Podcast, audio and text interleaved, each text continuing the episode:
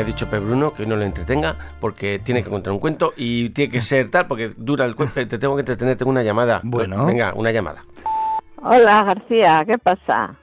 Que, jolín, otra vez con el, el cuentista que parece que le están metiendo ahí en la guindilla por el trasero para que vaya rápido. Hoy no puede contar un cuento tranquilo y parece que le estás asusando. Dale un poco de tiempo, un poco más de tiempo.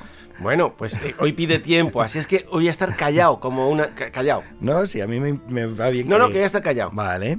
Que no voy a decir ni pío, nada. Muy bien. Vale, o sea que tú mismo. Voy a ella entonces. Adelante, y ya sabes que voy a estar callado. Muy bien. Venga, adelante. Pues hoy os voy a contar un cuento de gitanos. Vale. Eh, Ay, perdón. de la Vale. colección Cuentos Gitanos de Francis Hindes Grom, de gitanos rumanos, concretamente este cuento.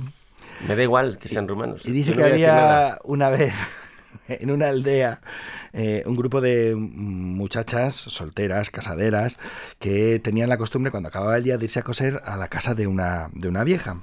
Y ahí estaban todas las casaderas, por eso al poco siempre aparecían los muchachos, los mozos casaderos, ¿eh?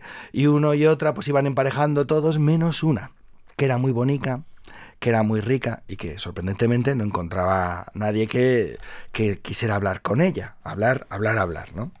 Y entonces, ¿qué pasó? Que a los pocos días, de pronto, cuando ya todas se habían marchado, cada una con su mozo a dar un paseíto alrededor de la casa de la vieja, de pronto eh, vino un joven, un apuesto galán ahí en medio de la noche, se presenta, habla con ella, no solamente habla con ella, la besa, está, por lo que se decía antes, hacerle el amor a la gente, o sea, eh, flirteando, cortejándola, ¿no? Y cuando va a cantar el gallo, el joven marcha. Y cuando marcha, la vieja le pregunta a la joven, oye, ¿te has fijado que tiene patas de gallo? Dice, patas de gallo, no, no, no me he dado cuenta.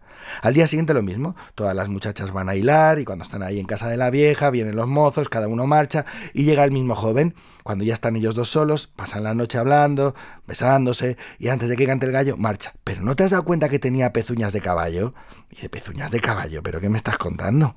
Dice, sí, sí, sí, sí, date cuenta. Al día siguiente vuelven a marchar todos, se queda ella, aparece el joven y cuando están terminando de hablar y ya se va a ir antes de que cante el gallo, lo que hace ella es que coge una aguja con un hilo y se lo prende en la chaqueta, se lo engancha en la chaqueta y cuando el joven se marcha, el hilo le va siguiendo. Porque claro, patas de gallo, pezuñas de caballo, a ver qué será, y marcha.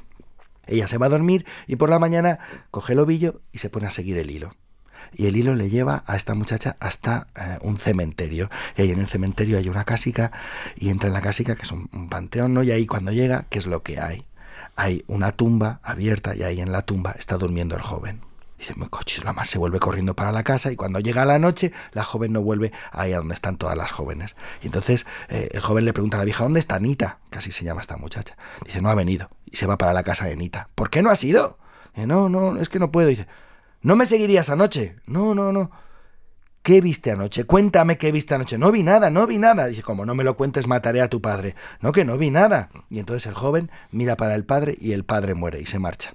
Y a la siguiente noche el joven vuelve. Nita, cuéntame lo que viste la otra noche. No, no, yo no vi nada, no vi nada. Como no me lo cuentes, mataré a tu madre. Que no vi nada. Mira a la madre y la madre muere. Y el joven se marcha.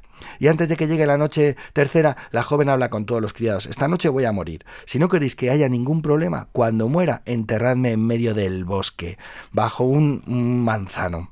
Y eso es lo que hacen. Esperan a que llegue la noche y cuando llega la noche llega el joven, cuéntame lo que viste la otra noche, que si no, te mataré a ti. Y dice que no, que no vi nada. No. Entonces la mira y ella muere. Y los criados hacen lo que le han dicho la joven.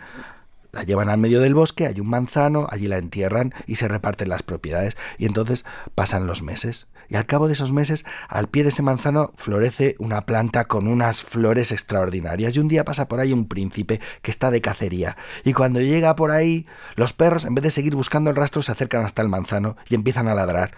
Y el otro insistiendo a los perros que se vayan. Pero los perros ahí siguen. Y entonces se acerca al manzano y ve que tiene una planta con unas flores que jamás en su vida había visto. Y se acerca, corta una de las flores y dice, bueno, esta me la llevo yo de recuerdo a casa porque es una flor increíble lo bonita que es. Y llega para su palacio y cuando llega al palacio, junto a la cama, en una, en una jarrita, pone la flor. Y entonces eh, se echa a dormir y cuando está dormido, la flor de pronto da una voltereta y se convierte en la joven. Y la joven, viendo a este joven guapo, atractivo, ahí dormido, se mete en la cama con él, lo besa, hacen el amor y después le muerde y le chupa la sangre. Y se vuelve otra vez a convertir en flor. A la mañana siguiente el joven se despierta como, me encuentro como enfermo, no sé, me encuentro raro. Bueno, y así una noche y otra noche y otra noche. según van pasando las noches, a la mañana siguiente él no solo no recuerda nada, sino cada vez está más desmejorado, más, más como enfermizo y ya los padres dicen, algo pasa. Todo empezó el día que vino de cacería. ¿Qué es lo que habrá ocurrido? Y los padres se esconden esa noche en la habitación y se esperan a ver si pasa algo. Y efectivamente, en medio de la noche, el joven está durmiendo, la flor da una voltereta, se convierte en la joven, se mete en la cama y cuando se mete en la cama y empieza a besar al joven y hacer el amor con él, los padres salen del escondite y dicen, pero bueno, pero bueno, pero ¿qué está pasando aquí? En ese momento el joven despierta y cuando ve a la muchacha dice, uy, pero bueno, qué, qué muchacha tan bonita. Claro, yo te he visto en sueños, yo te he visto en sueños y ahora resulta que era real. Y entonces le pide que se case con él. Y se casaron. Y así fue como esa muchacha que se había convertido en flor pasó a ser de nuevo muchacha y estuvo felizmente casada con él, bien amada. Y justo esta noticia llegó hasta el joven del cementerio, y el joven del cementerio se presenta en la casa y dice, dime lo que viste aquella noche, porque si no mataré a tu marido. Y dice ella, no vas a matar a mi marido, Dios no lo consentirá. Y efectivamente, no lo consintió. El joven aquel estalló, y al estallar su corazón quedó ensangrentado en medio del suelo. La joven cogió el corazón, se fue hasta las tumbas de sus padres, las abrió, con el corazón de aquel vampiro tocó los cadáveres de sus padres y sus padres resucitaron. Y colorín colorado, este cuento se ha acabado. Es aburridísimo. no he dicho nada. Es aburridísimo contar así. Ah, ah, que te fastidia. No, es que lo que está es que ah, encima. Ah, que señoras, que, señoras y señores, es que ni siquiera me mira. Está que creas como que era, que creas que era como molesto yo. haciendo- Solo, yo no he solo- dicho jamás Solo estaba a punto eso. de decir algo cuando la flor da una voltereta. Yo intentando, digo, Eh. las patas de gallo. Oye, oye, oye, una cosa, te tengo que decir una cosa, que, que la llamada del principio no se quedaba ahí, continuaba. ¿Ah, sí? Sí, sí, mira. Parece que le estás asusando. Dale un poco de tiempo, un poco más de tiempo. Que luego viene el rollazo con todo el cariño del mundo, se lo digo de Javier Armentía. No lo he cronometrado, pero pobre chaval el cuentista pues está ahí a todo meter contándolo, que tiene que recortarlo ahí un poco más equidistancia de esa que dicen. Saludos Armentia.